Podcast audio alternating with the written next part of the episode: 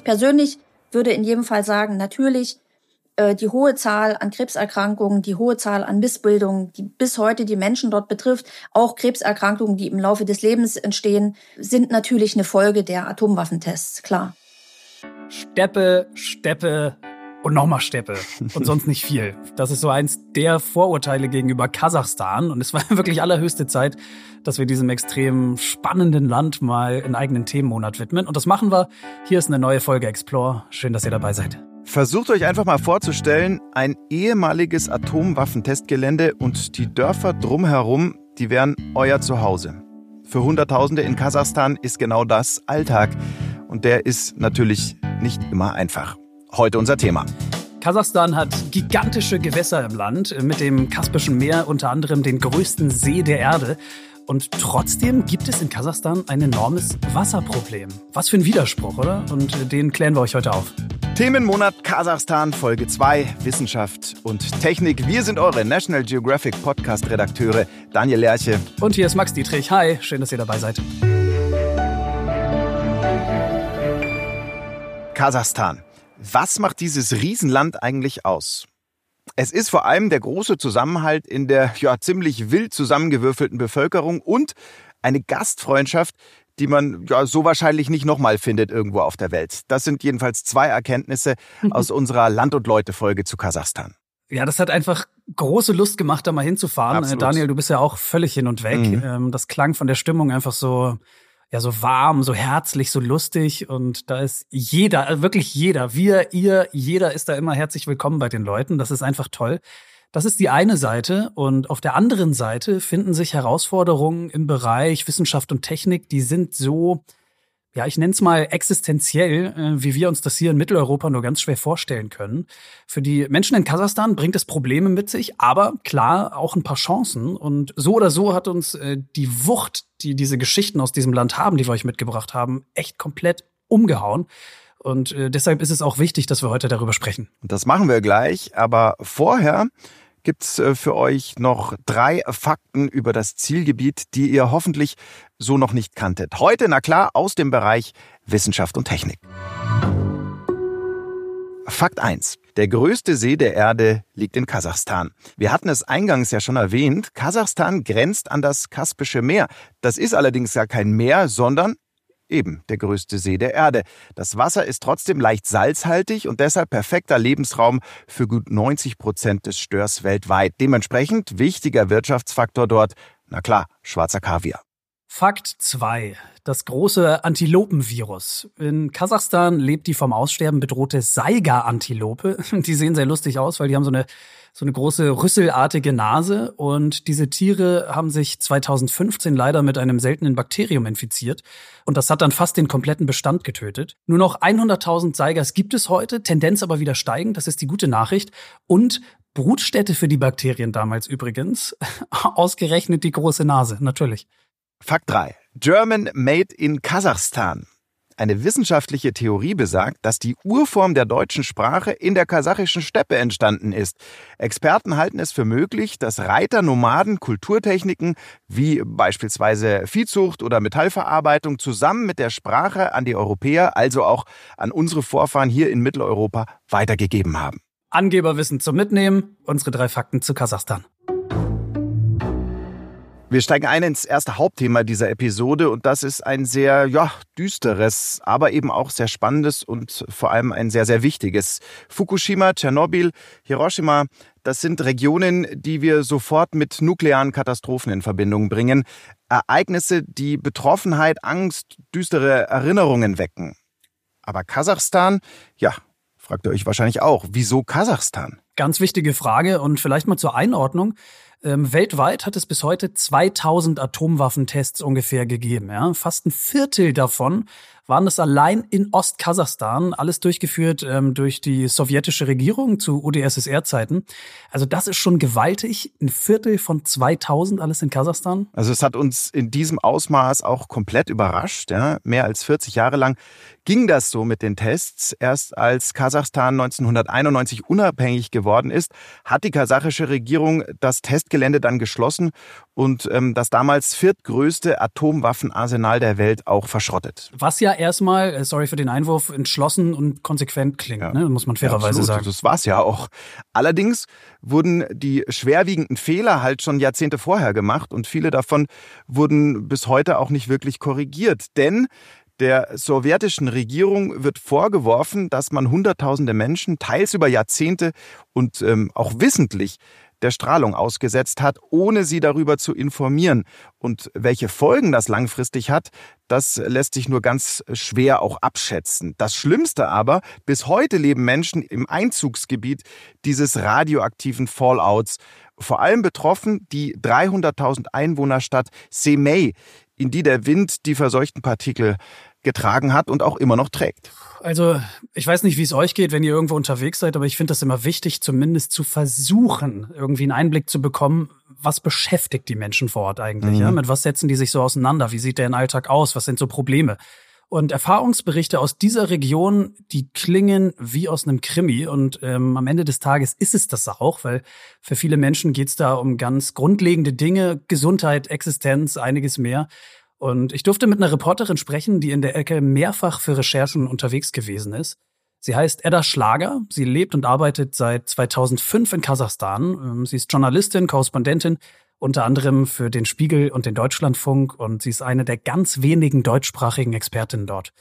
Als erstes habe ich sie gefragt, wie wir uns Semipalatinsk, so hieß Semey früher zu Sowjetzeiten, und die Umgebung drumherum eigentlich vorstellen müssen. Ja? Also wie sieht es da aus? Ja, also Semipalatinsk ist eine der wenigen Großstädte, die es in Kasachstan gibt. Ähm, zur Vorstellung, Kasachstan ist das neuntgrößte Land der Erde. Es hat von Ost nach West eine Ausdehnung von mehr als 2500 Kilometern. Es ist also ein riesiges Land, äh, in dem insgesamt aber nur etwa 18 Millionen Menschen leben. Ähm, konzentriert sind die eben in ein paar Großstädten und dann verstreut in der großen, weiten kasachischen Steppe, von der ähm, haben sicherlich die einen oder anderen der Hörer schon mal gehört. Mhm. Äh, und Steppe ist es auch, was Semipalatinsk äh, oder das heutige Semey umgibt. Also das ist wirklich plattes Land. Hin und wieder gibt es mal ein paar bergige Erhebungen.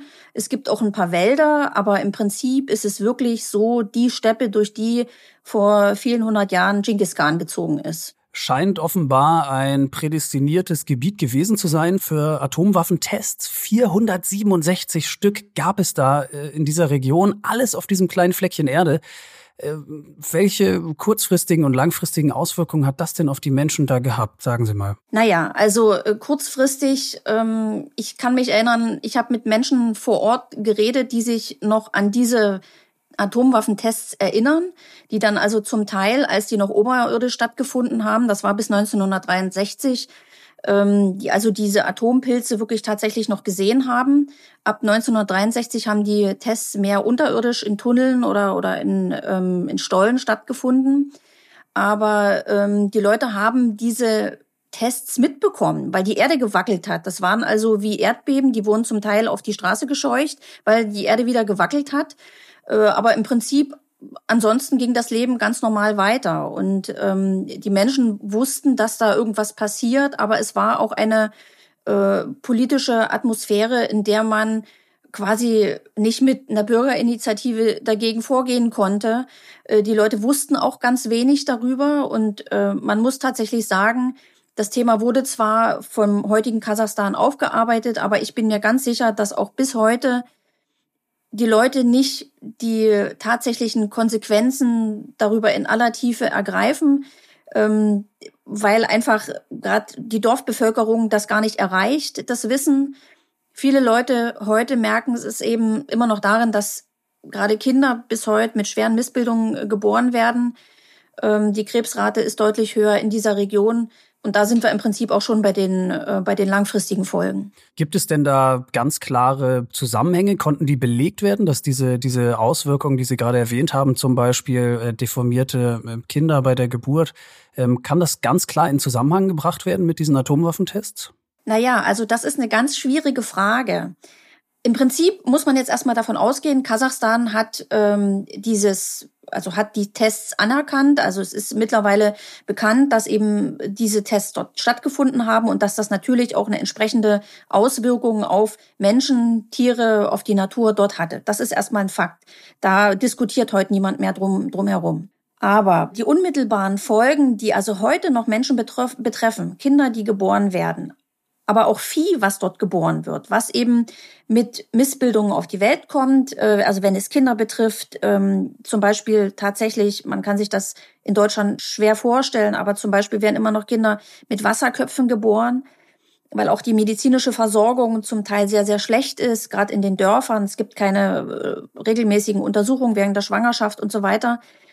Ähm, und dann ist es aber ganz schwierig, den Behörden nachzuweisen, dass man tatsächlich ein Opfer dieser Atomwaffentests geworden ist. Und viele Opfer, viele heutige Opfer müssen sich dann tatsächlich mit viel Bürokratie beschäftigen und müssen die, die Behörden erst einmal überzeugen, dass es möglicherweise eine Nachfolge der Atomwaffentests sein könnte. Also wenn Sie sich vorstellen, ähm, eine junge Frau bekommt heute ein Kind, natürlich ist sie nicht äh, während eines Atomwaffentests äh, anwesend gewesen, weil sie vielleicht sogar jünger ist, ja, also weil sie vielleicht erst Anfang 20 ist. Dennoch ist sie betroffen und ähm, dann muss eben nachgewiesen werden, dass äh, meinetwegen die Großeltern in so und so viel Entfernung von einem möglichen, von einer möglichen Teststelle gelebt haben. Wie lange haben sie dort gelebt? Und das ist wirklich ein, ein bürokratischer Kampf, dem sich ähm, die einzelnen Betroffenen heute unmittelbar noch aussetzen müssen. Also der, der direkte Zusammenhang, den möchten wahrscheinlich, das unterstelle ich jetzt einfach auch mal, die Behörden vielleicht gar nicht immer finden, weil sie dann in der Pflicht sind, Kompensationen, Entschädigungen zu zahlen. Und das ist einfach, deshalb, deshalb ist es einfach schwierig, den Zusammenhang quasi herzustellen. Ich persönlich würde in jedem Fall sagen, natürlich die hohe Zahl an Krebserkrankungen, die hohe Zahl an Missbildungen, die bis heute die Menschen dort betrifft, auch Krebserkrankungen, die im Laufe des Lebens entstehen, äh, sind natürlich eine Folge der Atomwaffentests, klar. Korrigieren Sie mich, wenn ich da falsch liege. Für mich klingt das so ein bisschen nach einem Klima der Angst, was sich über Jahrzehnte so durchgezogen hat. Also damals haben die Leute diese Tests hautnah miterlebt. Sie haben sie gesehen. Ähm, da hatte man Angst davor, was das ist, weil man nicht informiert wurde. Und heute weiß man, was es war hat aber gleichermaßen noch Angst, weil einem womöglich nicht geholfen wird ähm, in seiner aktuellen Situation, sowohl was Entschädigungen angeht, als auch vielleicht was Aufklärungen angeht. Trifft das ein bisschen zu? Absolut. Also dem würde ich in jedem Fall zustimmen, ganz klar. Und das ist eigentlich die Tragik dieser Geschichte und deshalb finde ich es auch richtig, dass wir heute immer noch darüber reden und dass dieses Thema auch ähm, öffentlich diskutiert wird, äh, dass wir genau darüber sprechen, was jetzt gerade dort an dieser Stelle in Kasachstan los ist. Ähm, also zu Sowjetzeiten ist klar, das war eine Diktatur. Ähm, die Leute sind wissentlich äh, im Unwissen gehalten worden und äh, es war eben keine, ähm, keine Atmosphäre, in der man um sein persönliches Recht kämpfen konnte. Das war einfach nicht möglich. Und heutzutage, Kasachstan ist jetzt fast 30 Jahre unabhängig und hat natürlich zum Teil auch seine Hausaufgaben gemacht, zum Teil, weil, weil man, äh, weil es einfach so offensichtlich war, dass das Dinge sind, die aufzuarbeiten sind. Aber die wirtschaftlichen Bedingungen in Kasachstan führen dazu, dass die Menschen nicht wirklich ein sicheres soziales Netz haben, wie wir das uns hier in Deutschland vorstellen. Ja, also dass es eine zuständige Behörde gibt, an die man sich äh, wenden kann und die dann zuverlässig auch einem den Schaden und auch eine entsprechende Entschädigung zuspricht. Was ganz interessant ist in dem Zusammenhang, ähm, diese, diese Auswirkungen, die reichen tatsächlich auch ähm, bis nach Deutschland. Ich habe zum Beispiel herausgefunden, dass im September 2019, also das ist noch gar nicht lange her, da hat das Bundessozialgericht hier in Deutschland, in Kassel, entschieden, dass zum Beispiel Spätaussiedler in Deutschland einen Versorgungsanspruch haben, wenn sie Strahlenschäden in Kasachstan erlitten haben.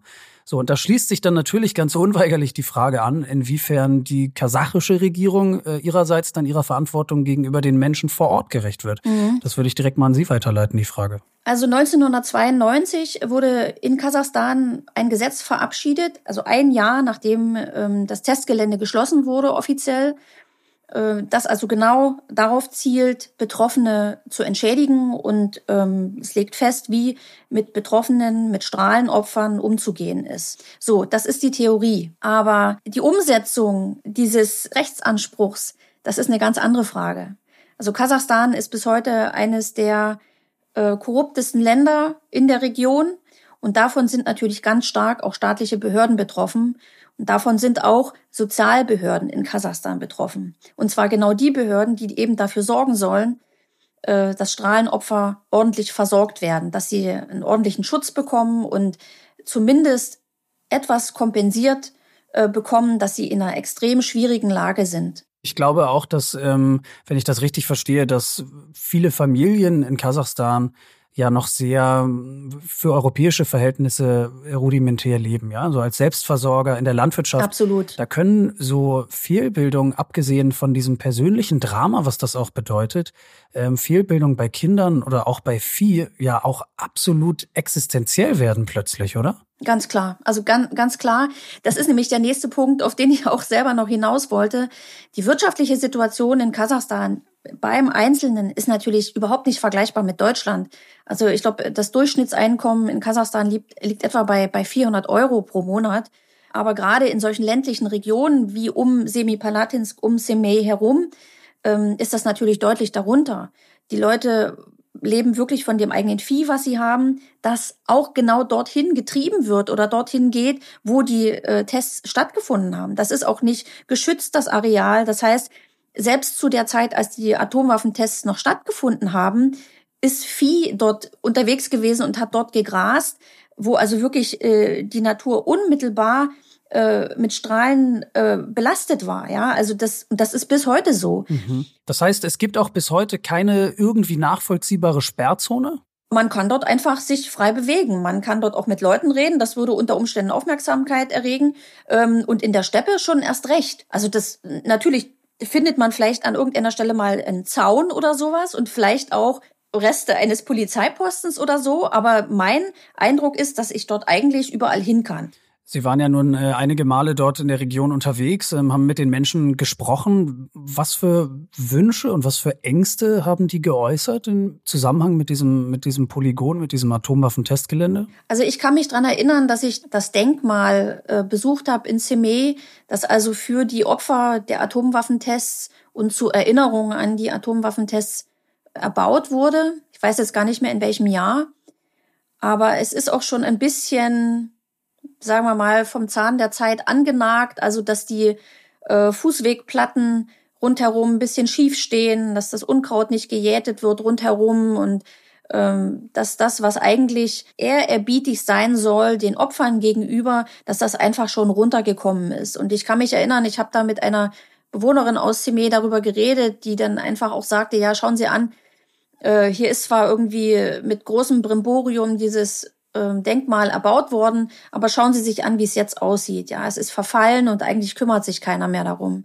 Fühlen die Menschen das auch so ein bisschen als Sinnbild, wie mit ihnen umgegangen wird, mit der Erinnerungskultur vielleicht auch, diese verfallene Statue, dieses verfallene Denkmal? Also diese Frau, die mich darauf aufmerksam gemacht hat, ganz klar. Und es gibt natürlich gebildete Leute, die sich darüber Gedanken machen und die das genauso sehen und die im Prinzip auch den Staat in Verantwortung nehmen und sagen, da muss mehr getan werden, ja.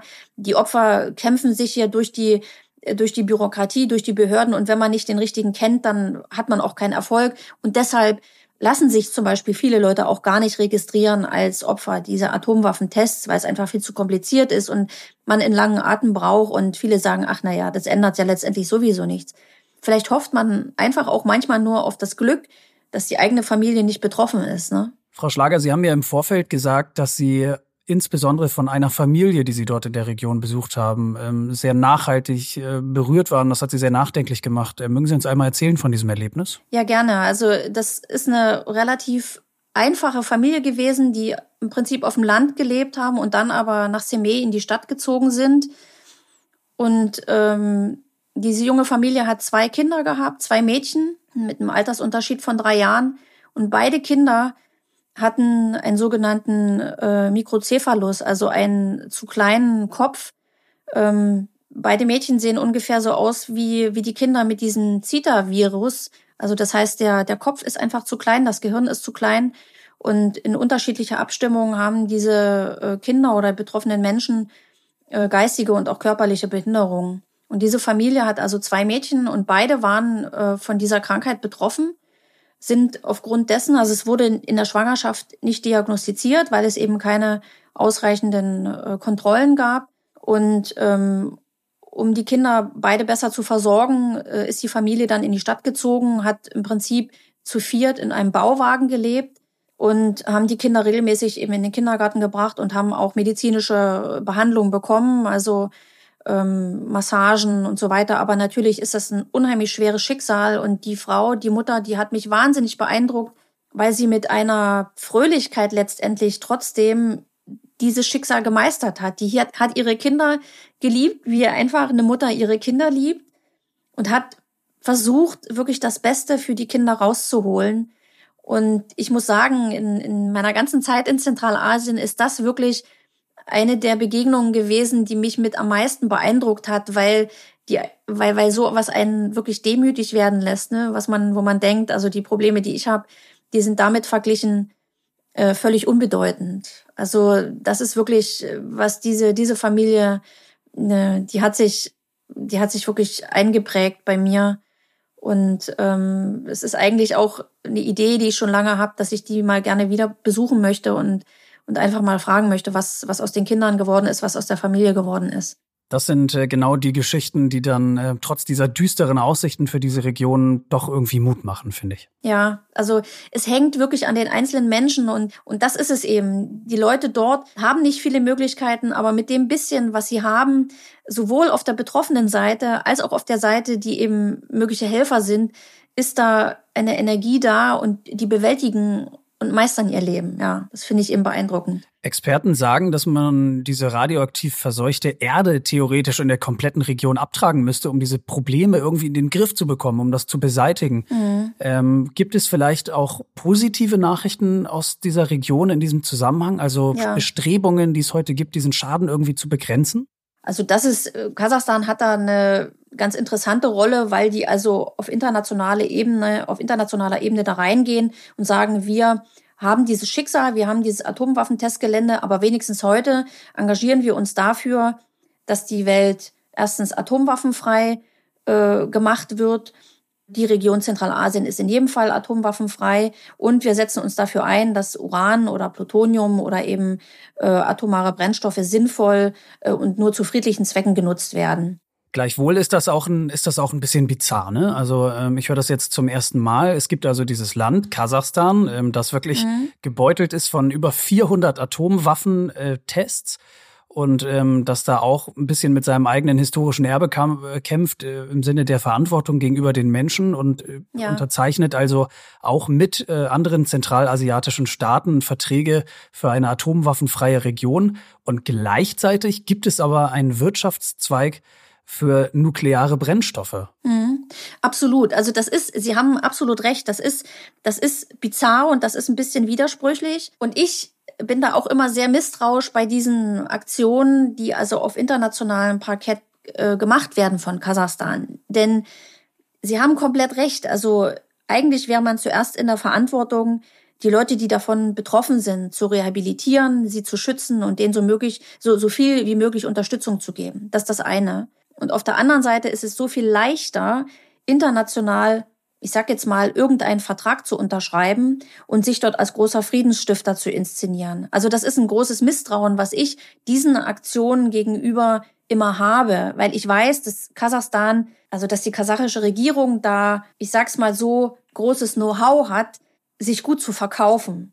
Aber wie es dann innerhalb des Landes aussieht, das ist immer noch mal eine ganz andere Frage. Also man ist, man arbeitet natürlich auch am Image und das ist eine imagebildende Maßnahme gewesen oder diese ganzen Aktionen, also die, die Bank für atomare Brennstoffe, dieser Vertrag in Zentralasien, ähm, sich also international gegen Atomwaffen auszusprechen, das sage ich mal, ist leicht gemacht. Aber mehrere Zehntausend Opfer heutzutage adäquat zu versorgen, das ist natürlich im Vergleich dazu eine mhm. weitaus kompliziertere Viel Sache. Größere Aufgabe. Absolut. Ja. Und was ich aber auch noch sagen will, ich meine, Kasachstan ist äh, seit 1991 ein unabhängiger Staat.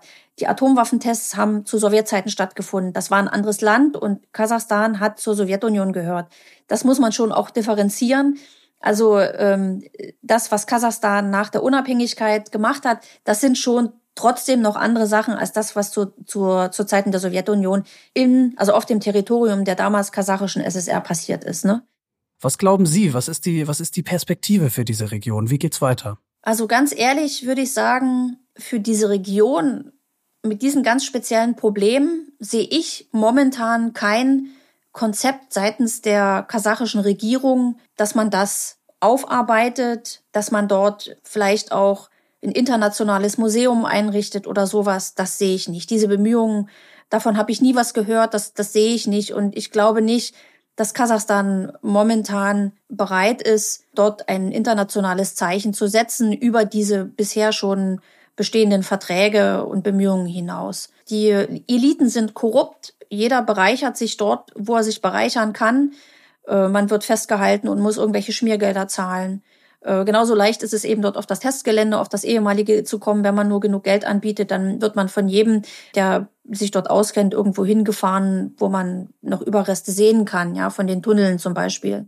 Und ähm, das hat natürlich äh, die Problematik, dass es eben wirklich starke soziale Probleme gibt in Kasachstan. Und momentan ist die politische Lage so, dass es wirklich Spannungen, soziale Spannungen im Land gibt, die das die die Regierung versucht unter Kontrolle zu bekommen. Meine Prognose für Kasachstan ist leider nicht die beste. Und deshalb äh, sehe ich nicht, dass ausgerechnet diese Region, die eben, wie gesagt, etwas am Rande liegt, auch am Rande des Blickfelds der, der Regierung, dass dort irgendwelche besonderen Maßnahmen getroffen werden, um diese Region aufzuwerten oder um dort eine Wiedergutmachung ja, den Leuten zukommen zu lassen. Sagt Edda Schlager, sie ist Journalistin und Zentralasien-Korrespondentin in Kasachstan und hat die Region rund um das ehemalige Atomwaffentestgelände Semipalatinsk mehrfach besucht. Frau Schlager, vielen, vielen Dank. Ja, gerne. Danke fürs Interesse. Wie sagt man vielen Dank und auf Wiedersehen auf Kasachisch oder Russisch? Rachmet ist Dankeschön auf Kasachisch und Spasiba auf Russisch. Spasiba Rachmet. Machen wir doppelt, doppelt hält dreifach, sage ich immer. Genau.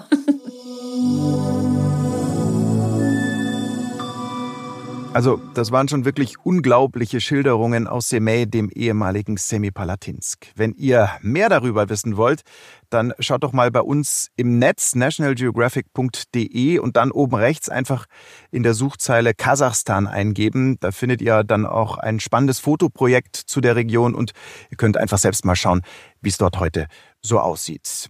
Ihr hört Explore, den National Geographic Podcast und in der Vorbereitung zu dieser Folge, da hatten wir überlegt, was sind eigentlich so die größten Herausforderungen aus dem Bereich Wissenschaft und Technik, die Kasachstan nachhaltig, vielleicht sogar über Generationen hinweg beschäftigen?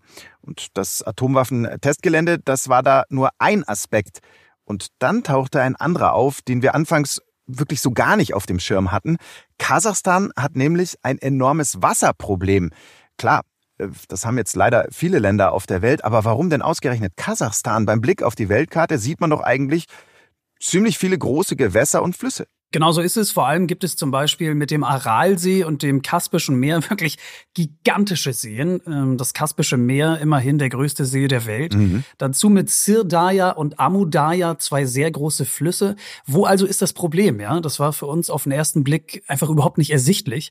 Und wir haben eine Expertin gefunden, die beschäftigt sich mit genau dieser Problemlage. Und wir können jetzt schon sagen, als kleiner Teaser, es geht im Grunde um viel mehr als nur um Wasser, weil am Ende des Tages daran geknüpft, um nicht weniger als Frieden in dieser kompletten Region.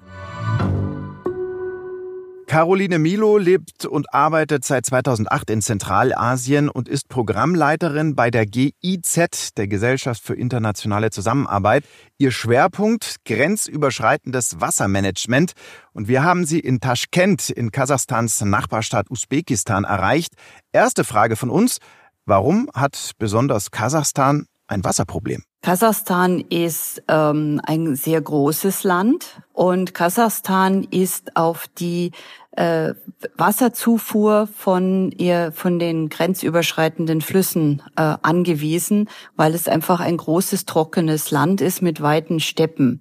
Und beinahe 50 Prozent des Wassers wird nicht in Kasachstan selber produziert sozusagen, kommt natürlich vor, sondern muss, über die grenzüberschreitenden Flüsse, vor allen Dingen aus äh, vom Surdaya, aus den anderen zentralasiatischen Staaten und aus den Flüssen, die aus China kommen, sozusagen importiert werden. Okay, aber es gibt ja nun auch sehr, sehr große Seen in Kasachstan. Ne? Also kann das Wasser nicht auch daher kommen eigentlich? Äh, nein, kann es nicht, weil äh, diese Seen werden ja auch wieder gespeist aus den äh, grenzüberschreitenden Flüssen. Dann verdunstet natürlich auch sehr viel. Die Landwirtschaft ist eine bewässerte Landwirtschaft. Da wird Wasser äh, weggenommen äh, und die Bevölkerung braucht Wasser und äh, die Seen können das nicht auffangen. Sie haben uns ja im Vorfeld gesagt, Ihr Job ist es letztlich, Wasser besser planen und managen. Können Sie das ein bisschen konkretisieren? Was bedeutet das genau? Das heißt, man muss eben die verschiedenen Nutzungen des Wassers miteinander abwägen, verbinden, koordinieren. Das heißt, die Bevölkerung braucht Wasser, die Natur braucht Wasser, die Landwirtschaft, die Industrie, Handel, alle brauchen Wasser und das muss man miteinander absprechen, äh, damit dann auch alle in einer ökologischen Art und Weise genügend Wasser zur Verfügung haben. Können Sie das nochmal konkretisieren? Also diese Absprachen, wie funktionieren die? was uns eben in Kasachstan als Projekt gelungen ist, zum ersten Mal in Zentralasien war, dass wir am Unterlauf des Syrdaja einen Flusseinzugsgebietsplan erstellt haben mit allen zuständigen äh, Beteiligten und dass wir einen sogenannten Basin Council, also einen Flusseinzugsgebietsrat erstellt haben. Da sitzen alle, ähm, alle, die mit Wasser zu tun haben, drin und die treffen sich mehrmals im Jahr und besprechen ähm, Probleme, was gut gelaufen ist, was schlecht gelaufen ist und wir hatten zum Beispiel da viel Erfolg in den letzten Jahren. Es kommt da äh, im Winter öfters mal zu Überschwemmungen und die Überschwemmungen, die konnten richtig gut eingedämmt werden, weil die Information ausgetauscht wurde, weil alle an Bord waren. Und insofern hat es ganz praktische positive Auswirkungen für die Bevölkerung, für die Landwirte, für die Geschäfte, weil man das Wasser eben besser managt. Die GIZ hat in Kasachstan im Wassermanagement ihren Schwerpunkt in der Landwirtschaft. Ähm, können Sie uns da mal ein, zwei konkrete Beispiele nennen, damit wir wissen, wie Ihre Arbeit da genau aussieht? Was wir machen, sind ähm, ja diese, diese Flusseinzugsgebietspläne und dann werden eben auch landwirtschaftliche Bewässerungskanäle, ähm, die werden gereinigt, die werden renoviert. Es werden dann eben auch ähm, Tröpfchenbewässerung damit angenommen, hereingenommen, also wassersparende Techniken für die, für die Landwirtschaft. Vielleicht einmal ganz kurz zur Erklärung. Ähm, Tröpfchenbewässerung, das ist auch etwas, was im Nahen Osten, glaube ich, relativ häufig gemacht wird. Äh, mögen Sie einmal kurz erklären, wie das genau funktioniert?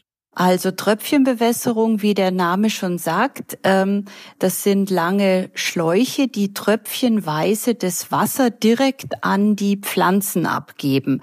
Also man hat eine, eine Wasserquelle, das kann entweder ein Grundwasserbrunnen sein oder ein Überlandwasserkanal.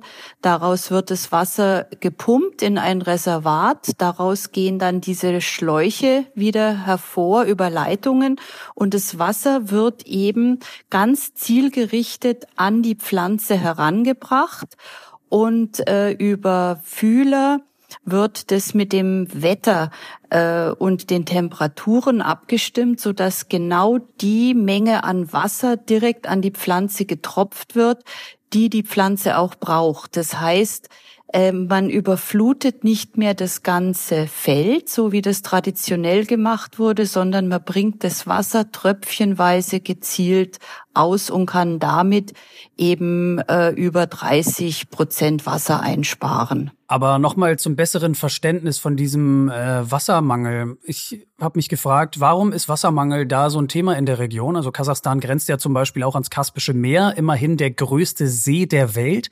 Warum äh, kann man da nicht irgendwie Wasser von verwenden? Das ist, das ist eben äh, äh, ganz schwierig. Es steht auch der Aufwand, der wirtschaftliche und finanzielle Aufwand steht in keinem Zusammenhang.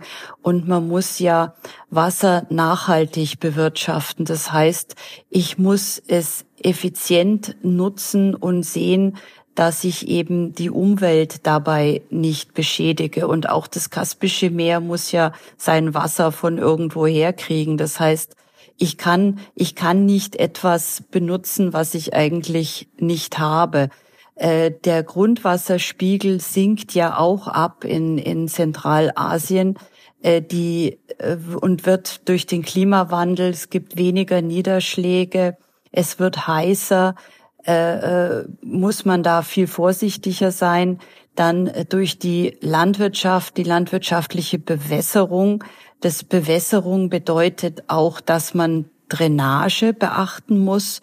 Und äh, wenn man nicht professionell und zu viel bewässert, dann versalzen die Böden. Das hat wieder einen äh, äh, negativen Ausfluss auf die auf das Grundwasser ich muss Wasser einfach so bewirtschaften, dass, äh, wie wir schon am Anfang gesagt haben, eben alle Sektoren einschließlich der Umwelt genügend Ressourcen haben. Und es muss eben schonend passieren und es muss geplant passieren.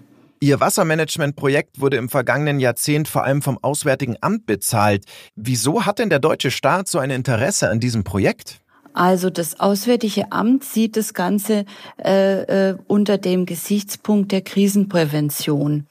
Äh, Wasser weltweit ist eben ein, ein hochwichtiges Gut, das immer weniger wird. Und ähm, in Zentralasien ist es eben so, dass, wie gesagt, alle Wasserressourcen sind grenzüberschreitend.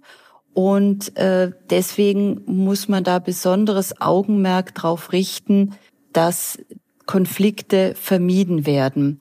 Und die Konflikte in Zentralasien sind eben äh, kommen daher, dass die zwei Länder am Oberlauf, Kirgistan und Tadschikistan, die in den Bergen liegen, äh, die Wassertürme Zentralasiens sind.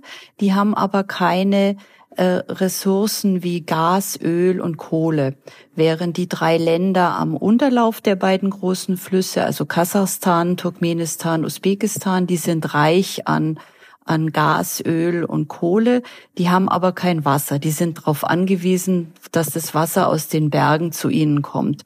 Und in der Sowjetzeit hatte man da einen Tauschhandel organisiert, der von Moskau äh, beaufsichtigt wurde. Und später ähm, nach dem Zusammenbruch der Sowjetunion ist eben auch dieses System zusammengebrochen. Und da gab es eben eine ganze Reihe von Konflikten. Äh, und diese Konflikte, die äh, hätten sich auch sehr negativ auf Europa auswirken können. Und deswegen hat man eben beschlossen, da Unterstützung zu leisten, weil wir in Deutschland und in Europa eben sehr viel Erfahrung mit Wassermanagement haben. Aber nennen Sie mal das Kind beim Namen. Also vor was hatte die EU oder das Auswärtige Amt Angst? Also vor einem bewaffneten Konflikt in dieser Region wegen Wasser? Fragezeichen? Ja, das war durchaus, wir waren durchaus schon mal an dem Punkt, wo Usbekistan gesagt hat, äh, sie würden auch vor Waffengewalt gegen Tadschikistan nicht zurückschrecken, wenn ein großes Kraftwerk und ein großes Reservoir gebaut wird. Aber es ist nicht nur natürlich der bewaffnete Konflikt, sondern äh, wenn es eben kein Wasser gibt, dann ist auch die, die Lebensqualität für die Leute nicht da. Das bedeutet äh, Migration. Und das ist eben auch etwas, was äh, an dem Europa jetzt momentan auch nicht interessiert ist, dass sich mehrere Millionen Menschen aus Zentralasien aufmachen und äh, eine neue Heimat suchen, weil sie eben äh, in Trockenheit nicht überleben können. Das heißt, überspitzt gesagt, ähm, geht es bei dem Projekt eher um sicherheitspolitische Begleiterscheinung für das Auswärtige Amt, denn um, ich sag mal, paritätische Interessen, weil so klingt das jetzt erstmal. Es ist ein Angebot und ähm, Deutschland hat einen sehr guten Ruf in Zentralasien und das Angebot ist auch gerne angenommen worden, weil wir eben ja helfen, aber wir wir befehlen nicht. Wir zeigen auf, was es für Möglichkeiten gibt, passen das an die zentralasiatischen Bedürfnisse an und das wurde eben sehr gut angenommen. Was sind denn Ihre Wünsche, wie es für Kasachstan mit dem Thema dann äh, letztlich weitergeht mit dem Thema Wasser? Also meine Wünsche für Kasachstan sind, dass es äh, weiter macht auf dem guten Pfad, auf dem es ist, mit ähm, integriertem Wasserressourcenmanagement, dass das ähm, alle Bereiche des öffentlichen Lebens durchdringt, dass die, die Wassernutzung effizienter wird, dass man eben noch viel mehr äh, auf wassersparende Technologien in der Landwirtschaft setzt, dass man aber noch mehr auf Wasserqualität achtet, dass man mehr sich um das Grundwasser kümmert. Das ist ganz wichtig. Und ich wünsche mir, dass Kasachstan weiterhin so eine positive Rolle spielt auf regionaler Ebene. Denn Kasachstan ähm, ist sehr erfolgreich, die anderen vier zentralasiatischen Länder auch an einen Tisch zu bringen. Und ich hoffe, dass das so weitergeht. Und dafür drücken wir Ihnen alle Daumen. Das war Caroline Milo. Sie ist Programmleiterin bei der Gesellschaft für internationale Zusammenarbeit in Zentralasien. Frau Milo, vielen Dank für die spannenden Einblicke und viele Grüße nach Taschkent. Vielen herzlichen Dank für die Gelegenheit, mit Ihnen zu sprechen. Dankeschön. Kasachstan, der jetzt hoffentlich nicht mehr so weiße Fleck auf der Landkarte. Für uns ist das ein wahnsinnig spannender Themenmonat gewesen, weil einfach alles, wirklich alles, egal in welche Richtung man recherchiert hat, das war neu, auch für uns. Überall Geschichten, manche düster, andere sehr lebendig, aber egal, wo man hingeschaut hat in diesem Land, überall da gab es jede Menge Abenteuer zu entdecken und das hat wirklich riesengroßen Spaß gemacht. Soweit zu Kasachstan. Wenn ihr Fragen oder Feedback habt, vielleicht auch Ergänzungen äh, zu diesen beiden Folgen oder Ideen, welches Land oder welche Region wir mal aufbereiten sollen, dann meldet uns gerne an explore.podcast.netgeo.com. Der neue Themenmonat, und das ist das Großartige an diesem Projekt, wird uns dann wieder in eine ganz andere Ecke verschlagen. Also wirklich ganz anderes Umfeld. Es geht in die sogenannte grüne Lunge dieses Planeten das Amazonasgebiet. Und Größe und Artenvielfalt wirklich dermaßen gewaltig dort, das kann man sich gar nicht vorstellen. Auch im Jahr 2020 immer noch komplette Regionen nicht erschlossen. Ja, und welche unentdeckten Tiere und Pflanzen da noch warten, kein Mensch weiß es. Also, spannende Geschichten aus Südamerika gibt's in den nächsten beiden Folgen. Freuen wir uns sehr. Bis dahin bei Explore, wenn ihr mögt. Ciao, macht's gut. Bis dann.